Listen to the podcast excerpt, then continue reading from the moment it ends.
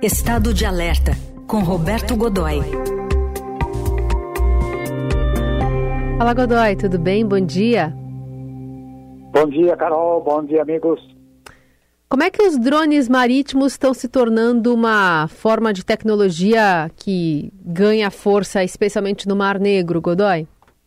Olha, é, Carol, essa semana foi uma surpresa. O começo da semana foi uma grande, uh, foi um, uma, grande, uma grande notícia, um grande impacto, uma, uh, uh, enfim, uma revelação, porque até agora apenas um país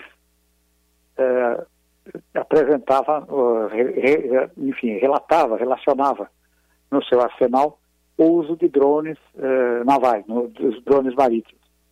E objetos sofisticados em desenvolvimento, uma coisa toda complicada. Bom, o que os ucranianos fizer, fizeram foi um, colocar o ovo em pé. Eles é, pegaram o que, o que são os drones é, ucranianos? São barcos, na, lanchas pequenas, pequenas, aquelas lanchas que a gente vê muito no litoral, aquelas uh, menorzinhas, com motores mais fortes, né?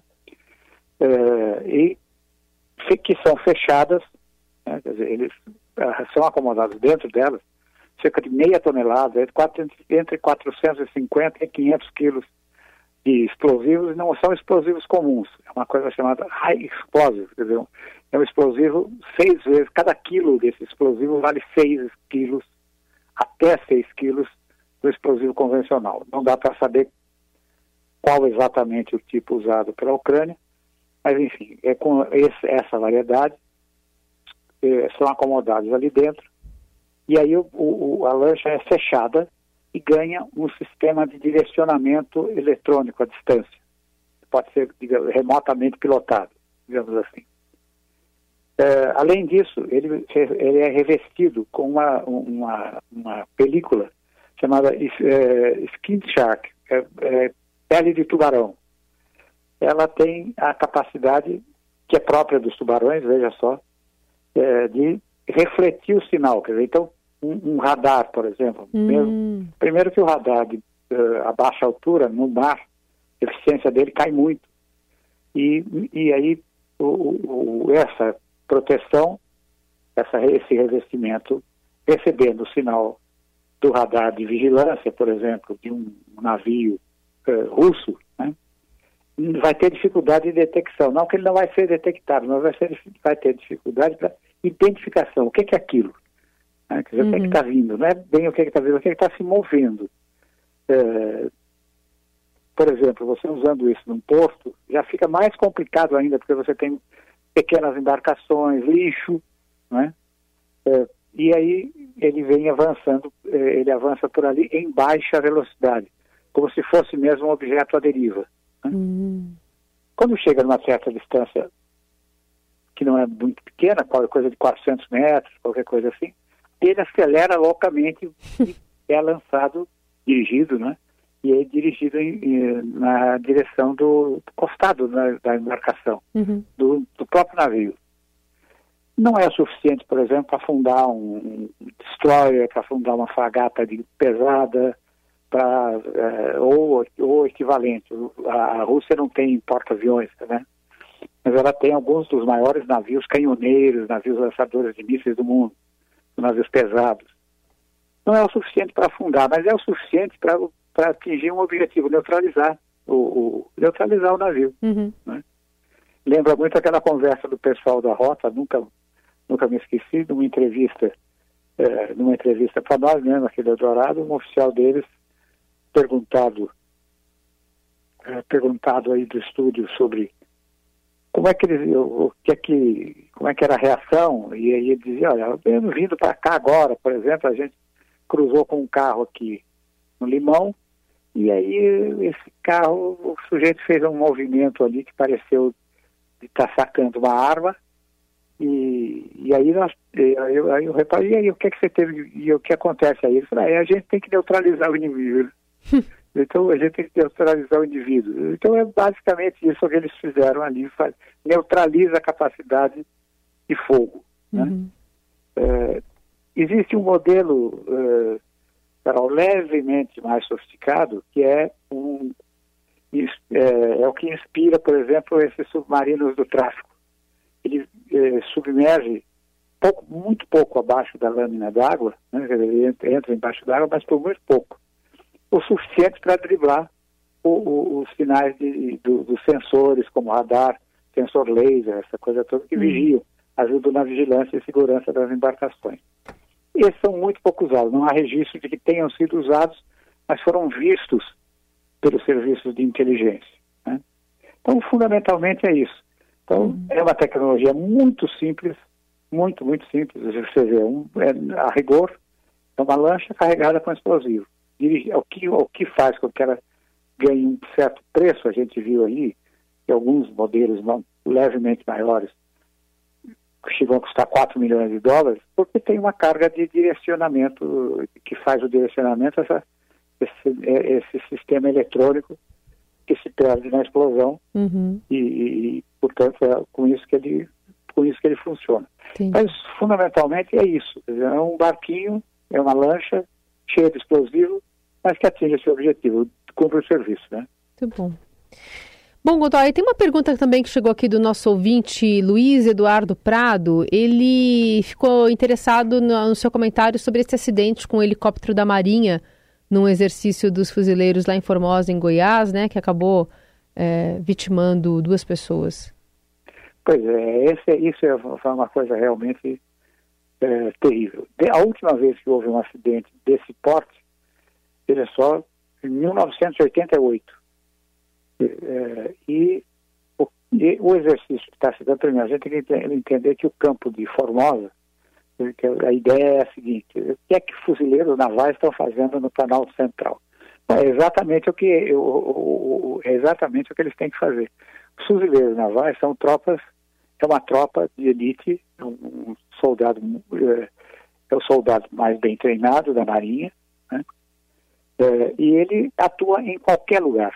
Ele é levado para qualquer lugar, inclusive lugar que não tem mar, que não tem. É, recentemente eles fizeram um exercício, por exemplo, em Furnas. É, então não, não, não tem nem a represa, por exemplo, não tem água ali no Planalto Central onde eles estão fazendo. Tem rios, coisas assim, mas não tem nada a ver com o exercício, a não ser circunstancialmente.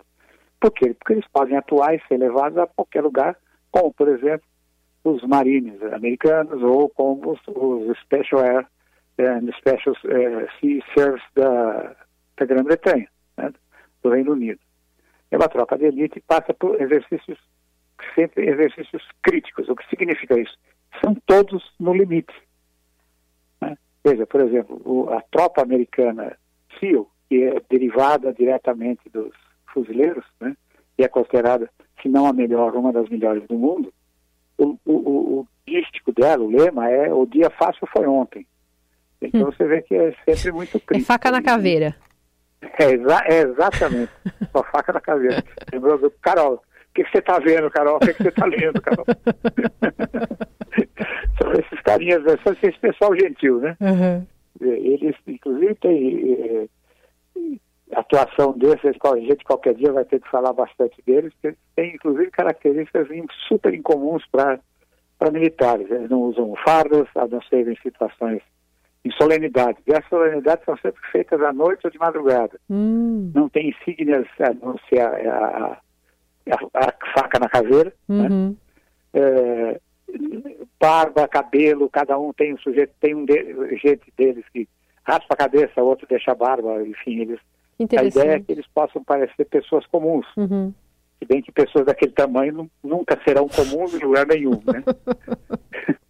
Mas, de qualquer forma, é, são é esse, esse, pessoal. Então, são esses exercícios críticos feitos no limite sempre correm risco. A gente tem que lembrar que é, no mundo inteiro o, os treinamentos são chamados de batalhas do perigo. Olha, morre em certas situações, morre mais gente no exercício do que no próprio emprego, no uso da tropa. É, aconteceu, por exemplo, vamos lembrar uma guerra que todo, da qual todo mundo lembra, que é a Guerra do Golfo, em que na primeira leva enviada da coalizão, só americanos morreram 95 nas primeiras, primeiras semanas em acidentes, em acidentes de treinamento ou até acidentes de trânsito dentro das, dentro do, da, das áreas de, de, de, deslocamento das bases provisórias, das bases expedicionárias. Uhum. Até o fim da guerra foram mil e poucos. Né? É, então você percebe que de fato é muito crítico, é muito crítica essa coisa. O que o pessoal da Marinha aqui, nosso, estava fazendo era, primeiro, um esquadrão anfíbio, ele é lançado em qualquer situação, para qualquer coisa. Estava fazendo um, uma coisa chamada é, deslocamento, é, deslocamento rápido com um desembarque armado. Dizer, então é aquele helicóptero gigante, veja, o helicóptero é, que utilizado nessa operação, ele é uma Kombi que voa. Né? Ele estava levando 16 sujeitos dentro, até acima do, até um pouco acima do seu limite, mas era para uma pequena distância em que eles vêm voando muito rapidamente, fazendo aquele voo, voo zigue-zagueado para fugir do fogo de terra? E aí tem uma coisa chamada desembarque armado, em que eles descem com todo o seu equipamento no meio de cordas e aquele você tem a impressão que o sujeito vai vai se estabecar no chão, porque desce daquela corda com uma velocidade incrível. Hum. Né? É, o que é que aconteceu naquele momento? Difícil dizer.